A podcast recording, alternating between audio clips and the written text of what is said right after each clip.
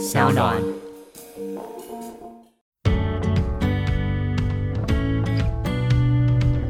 讲实话啦，股市谁会从里面得益受惠？有钱人。那有钱人拿到这么多的钱，他就去炒作土地、房地产，因为这些是稀有的资源，啊，买完就没有了。所以说，他就连带着他去买这些稀有的资源，那造成怎样？房价、物价上涨。可是这样子，你一般的上班族，你伤害很大，很大，因为你等于是就是相对剥削感会更大。对。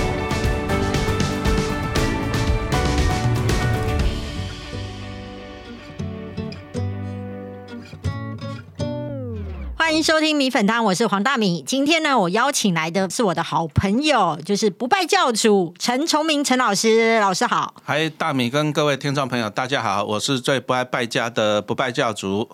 我是很爱败家的大米。对啊，败了一台那个什么车啊，帮老人洗澡的 那个洗澡车，米粉号。对不对？一百多万，哎，我可能也要来拜一台，你再教我。好啊，我觉得那个是蛮有意义的啦。是啊，是啊。我觉得对老人家而言，尤其行动不便，可以洗个澡，对他而言是。有啊，像我自己出去玩，比如说去山上看星星，两三天、一两天不洗澡就很痛苦啊。哦，那真的大米真的还蛮有爱心的。你看这样子，还想得到他们这种卧病的哈，对不对？洗澡很痛苦啊。对啊，那可能就是我们也都一样啊。你也是常常在捐钱啊。有来呀，互相往好的地方带坏。但是我一定要帮陈老师说一件事情，就是说很多人都说，哎，那你们捐款可以抵税。我我我要说一件事，就是他能够抵到的税比你们想象中的少非常多。如果假设是要用捐款来抵税，那不如就把那笔钱留下来来缴税，可能还会比较。其实大明，你不是也分享过，还有人去给你调查说你是不是真的有捐款？呃，对，就是打电话去慈善单位，然后问说我是不是捐真的？对啊，对啊。那我还被人家质疑说，哎，捐款以后再去要回来。你看还有这一种的。我们也是要脸的人啊，有头有脸的人。我们这样子搞，早就他是说你去捐款之后，比如说我捐给黄大米基金会一百万，然后在私底下，哎，黄大米我缺钱再还我，不太可能啊。其实有时候人家在做事情，你就不要去质疑人家。你说黄大米捐款，你要去去质疑他真的有没有捐？那你自己去捐看看嘛，对不对？那在捐款能不能抵税？答案是错的。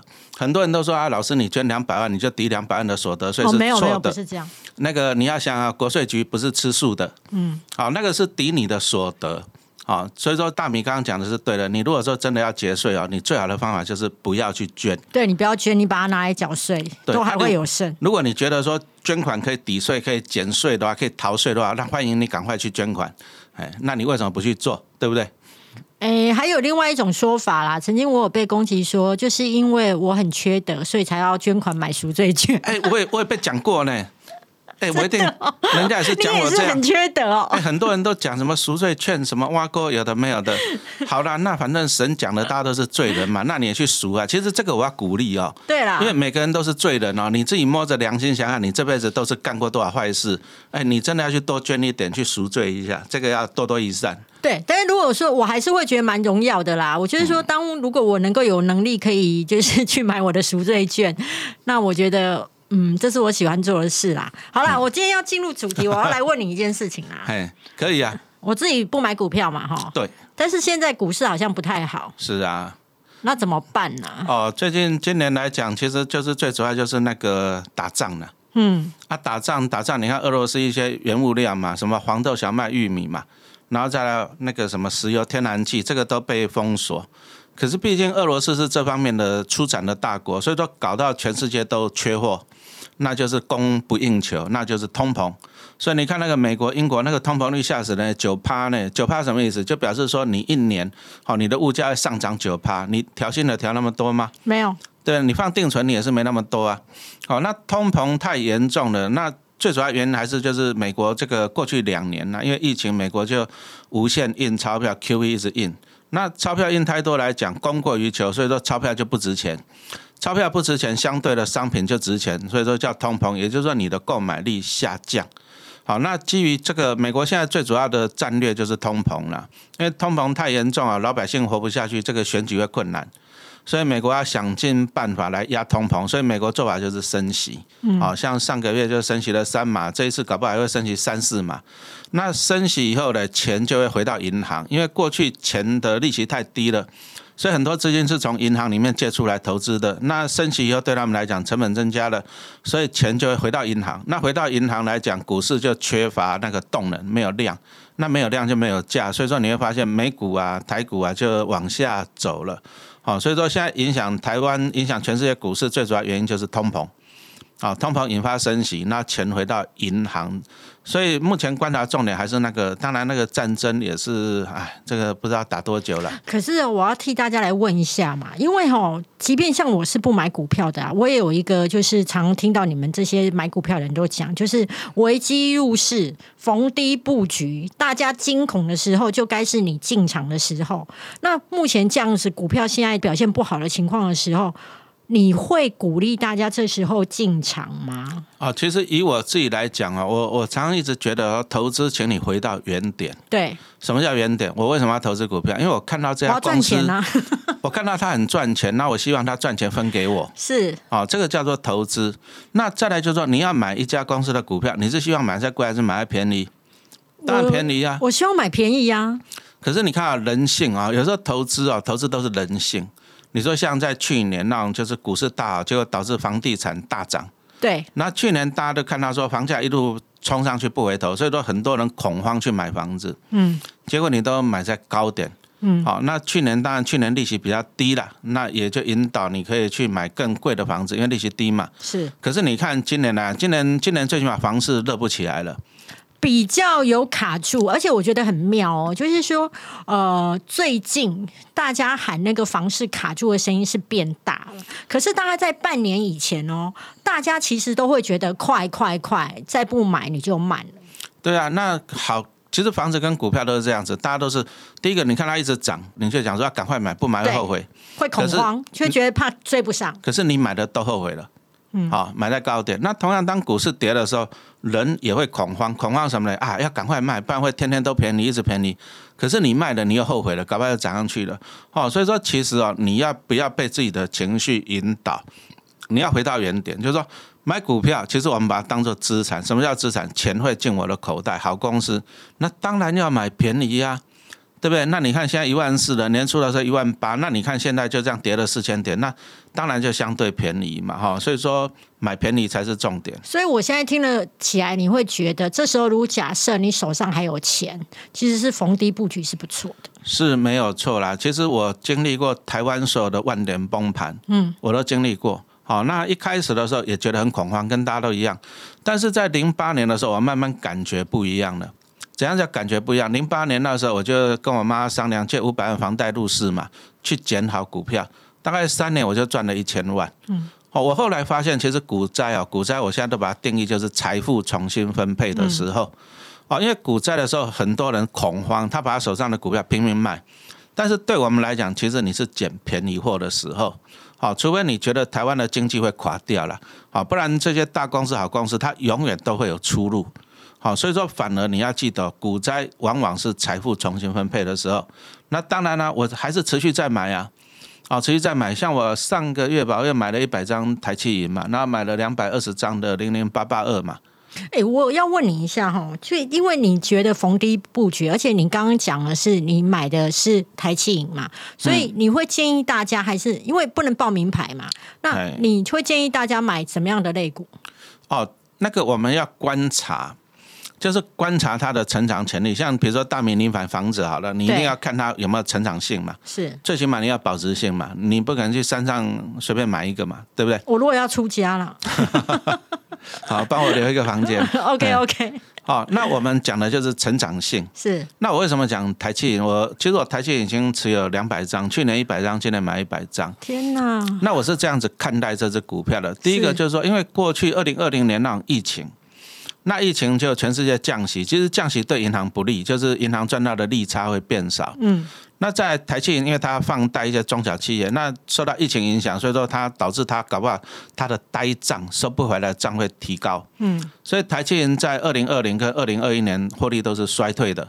啊，衰退的，那你还会考虑它？哦，那是因为疫情啊，疫情的影响，但是疫情总会过去吧。好，那我所以说我去年再买，我就觉得第一个疫情总会过去，然后像现在已经习惯共存了嘛。那疫情过去以后，再来就是商业活动是会开始复苏。对。那在你看现在又开始升息，因为降息降太多不行，利息降太低，好会造成严重的通膨。所以说我就预估今年会升息。那升息对银行有利，也就是说，在过去两年对台企不利的因素，疫情跟降息。在二零二二年开始会对它变成有利的，就是疫情缓和、共存跟升息。那我当然提前布局啊。好，所以说我是用这种长期的角度来看待这个股票的。我问你一件事情哦，虽然我不太理解，但是呢，因为我对股票市场真的是比较陌生。可是呢，我就是偶尔都会听到一件事情，就是说你其实现在对于零零五零、零零五六啊，你是有一些问号的，但是是为什么？零零五零跟零零五六，它算是台湾的第一档，好像跟第二档的 ETF。那 ETF 的好处就是分散到几十档的成分股。其实我今天粉丝团也在贴了。好，零零五零跟零零五六，其实你给他看报酬率，在所有的 ETF 来讲，它只能够算中段班。好，它的报酬率已经沦落到中段班了。是。那以我们投资人来讲，我要的就是更高的报酬率嘛。对。啊，所以说我有去统计最近一年，哈像我今天粉丝团写了零零七零一。国泰股利精选三十，哎，它的报酬率就比零零五零跟零零五六赢了十几趴，一年赢了十几趴哦。那有更好的，我们为什么不去选择更好的？没有错吧？好，那原理很简单啊，就是零零五零是第一档 ETF，那零零五六是第一档高股息 ETF，那这个十几二十年前的，所以说它的指数逻辑算是一点零版的。比如说零零五零，它就选市值最大的五十家就搞定了，没错。可是市值最大的一定是最赚钱的吗？黄大明，你觉得呢？不一定啊。对呀，啊，但是那是古时，不要讲古时候了，二十年前的选股逻辑，我就挑最大的就解决了。好，那零零五六它是采用就是由指数公司去预测。好，未来一年殖利率最高的，那我再请问你，预测有有没有可能错误？有啊。对呀，那它的预测，所以说它在去年跟今年，它的改换成分股都纳入了很多那种景气循环的，好，比如说长隆，那它纳入长隆的时候，股价一百，大概五十块，嗯，那现在现在大概八九十。嗯，好，那他纳入那个友达中钢，友达那时候大概二十几、十几、二十几，我忘了吧。现在大概十块钱，哦，所以说他就是在景气最好的时候纳入这些景气循环类股，那连带的就拖累零零五六的股价，从去年他那时候六月底纳入的时候的高点，去年六七月大概三十六块，嗯，好，那一三十六块对他而言算是多的了，历史高点。然后到今年上个月吧，这几大概低点还到了二十六块，十块钱不见了。所以我们不会说单纯就这样迷失啊，比如说我说啊黄大米很好，我非它不可，怎样怎样，我们会去比较，你这样清楚了吗？我懂。哎，我们会去比较。那再来新的商品，我请问你，新的 ETF 它推出，它的一些选股的逻辑，要不要打败前辈？呃，他会以这样子的目标啦。是啊，但能不能打败就不一定。好，那我们就是回到一些原点。什么叫原点？第一个。零零五零，它是选择市值最大的五十家，那还是一句话讲嘛，市值最大不是最赚钱的，不一定哦。好，这个大家有一个问号。那第二个零零五六是指数公司去预测未来的高股息，那你这个就多了一个人为的变数，就是说它预测可能会出现错误啊，这个我们不排除。好，那所以说有时候新出的 ETF 会去克服啊前辈的一些缺点呐。啊，会去克服它这样子。可是我也会想要提出一个请教，就是说，因为新推出的 ETF，它的规模没有那么大。可是当规模不大的时候，它就有可能有下市的危机啊。好，那大米又问到一个重点，其实这个啊，这个陈老师就是推荐大家要读书啊。是，其实这个规模是骗人的。怎么说？好，比如说我们举个例子来讲啊，比如说像我拿零零五六做例子，零零五六规模一千两百亿，嗯，二零零八七八规模大概八百亿。好，那八七八是国泰投信，好，那零零五六是元大投信。那大米，我现在问你一个问题：国泰跟元大哪一家大？我觉得国泰大。对啦，啊，我不敢讲说哪一家大，是因为我觉得两家都很大，两家大的情况我已经比不出来哪一家是比较大。那重点来了，大家都会看到说零零五六哇，规模一千两百亿，好大。对。你错了，这个规模不是元大投信的，这个规模是投资人的。是是是，投资人的啊。对，好，那国泰投信那个零零八七八八百亿，那个规模也是投资人的。是啊，所以说你看规模大，这个不重要，这个不重要，因为那个是投资人的，那个在会计项目上来讲，对投信来讲，这个都叫做负债。嗯，啊，都叫做负债。所以说，你看规模大，这个是不对的啊！我要强调，因为那个不是投信的钱，那个是投资人的钱。所以以陈老师来看，我会看说，那我觉得国泰集团它一定比元大集团大，因为你从整个市值规模来讲。不过像刚刚大米讲到一个重点，就是怕 ETF 下市有没有？比如说，好像元大投信这个一千两百亿零零五六的规模，其实它不是放在元大投信的，它是放在另外一家保管银行，我记得好像是中国信托吧。嗯。所以就算元大倒闭了，其实你的财产都在中国信托，对你没有影响。嗯。哦，所以说 ETF 它的好处就是说，哦，可能这档 ETF 规模不大，但是其实它所有的资产都是存在另外一家保管银行，所以就算这家投信倒闭了，你的资产都不会有减损。我刚刚还有听到另外一个重点，因为你讲说股灾的时候就是财产重分配嘛，那你有举你自己以前的例子，你是因为跟你妈妈就是用她的房子去贷款五百万出来，那你也常常在你的粉丝团上面分享，就是说你用房贷去做投资股票，那为什么你会想这么做？在你讲之前，我先讲一下我的我的理财观念刚刚好跟你相反，因为我觉得我追求的是人生不要欠债。才是所谓的真自由。只要有负债，我内心都会忐忑。所以我是那一种，只要拿到钱，今天拿到业配的钱、开团的钱，我就是直接拿去给银行，我就缴掉。所以我长期以来，我手上的现金并不多。那你跟我完全不一样，你是会觉得我已经欠银行原本的房贷了，那我还要再去借出来投资股票？为什么？好，我讲一个人生的经验哈。我从一九九四年研究所毕业开始上班。啊，我也是这样认真工作啊！我换过六个工作，我还养三个小孩呢。你看辛不辛苦？非常辛苦。我花了十四年，一九九四年到两千零八年，我的股票终于存到一千万。我花了十四年了。嗯，好，一千万当然也算还可以了。很多啊！可是，在零九年，你看啊，我就这样借个五百万，为记录是三年，我就赚一千万了。哎，可是那个心脏要很强哎！你如果这三年当中遇到股灾哎。啊，我就是趁股灾进场，所以说第一个，你借钱，请你趁股灾的时候，你不要在股市大好的时候。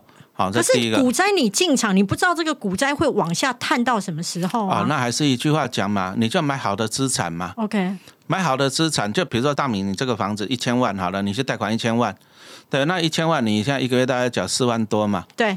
可是如果说你是在趁很便宜的时候跳楼大拍卖，你买到它一千万，可是你每个月可以产生五万块的房租，你已经可以 cover 掉你那四万多的房贷利息了。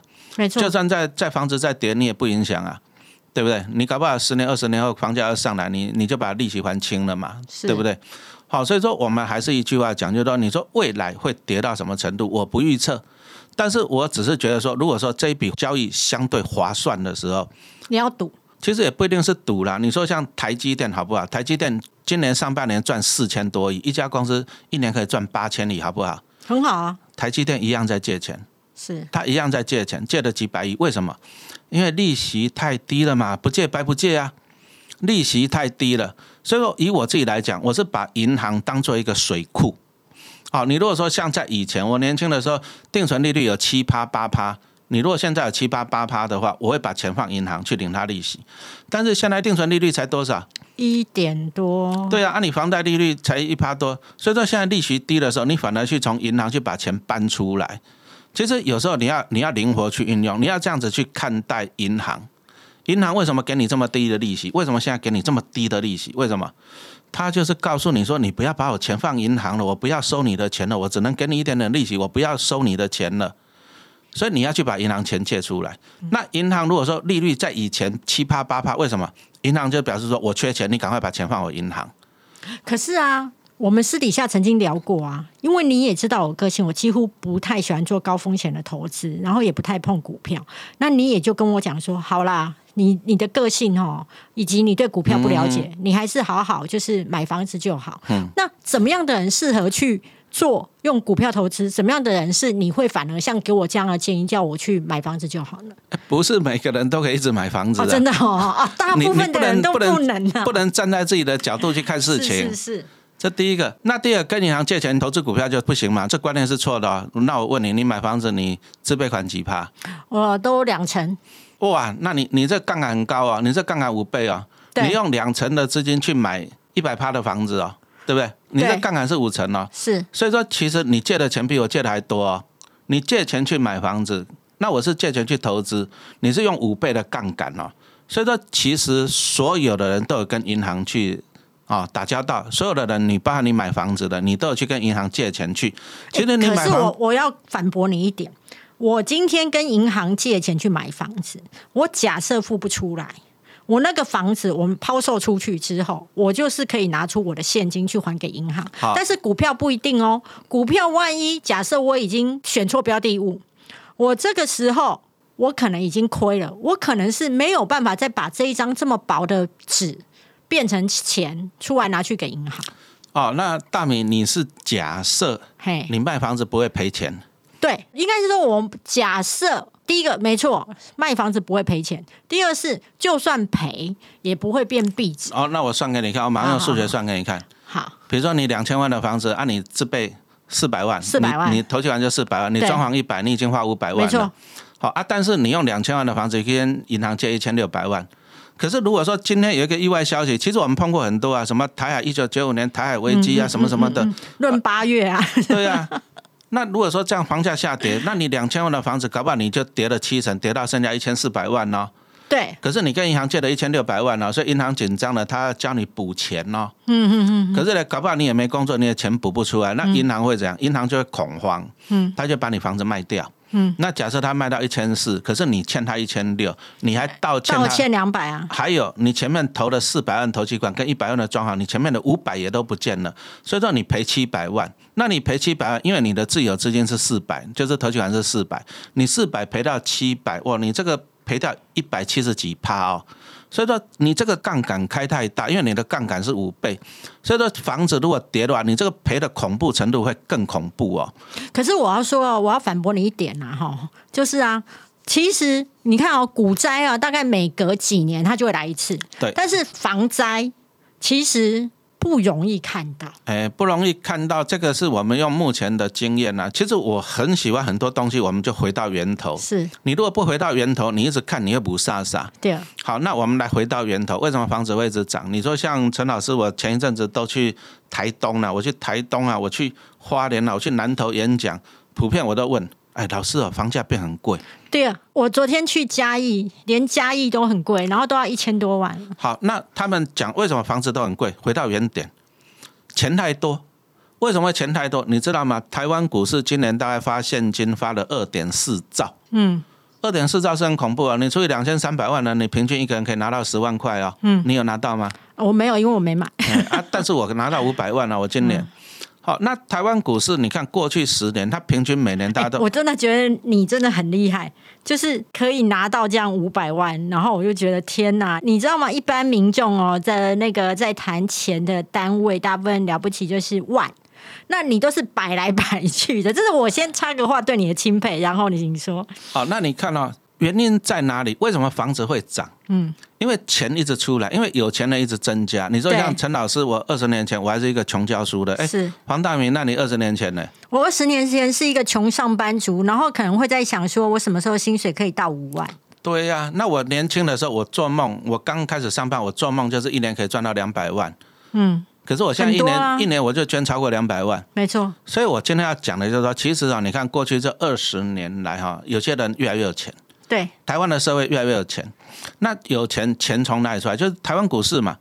台湾股市，你看今年发两兆多，去年发一兆多。那过去平均啊，假设过去十年平均一年发一兆多，过去十年台湾股市已经发了十几兆哦。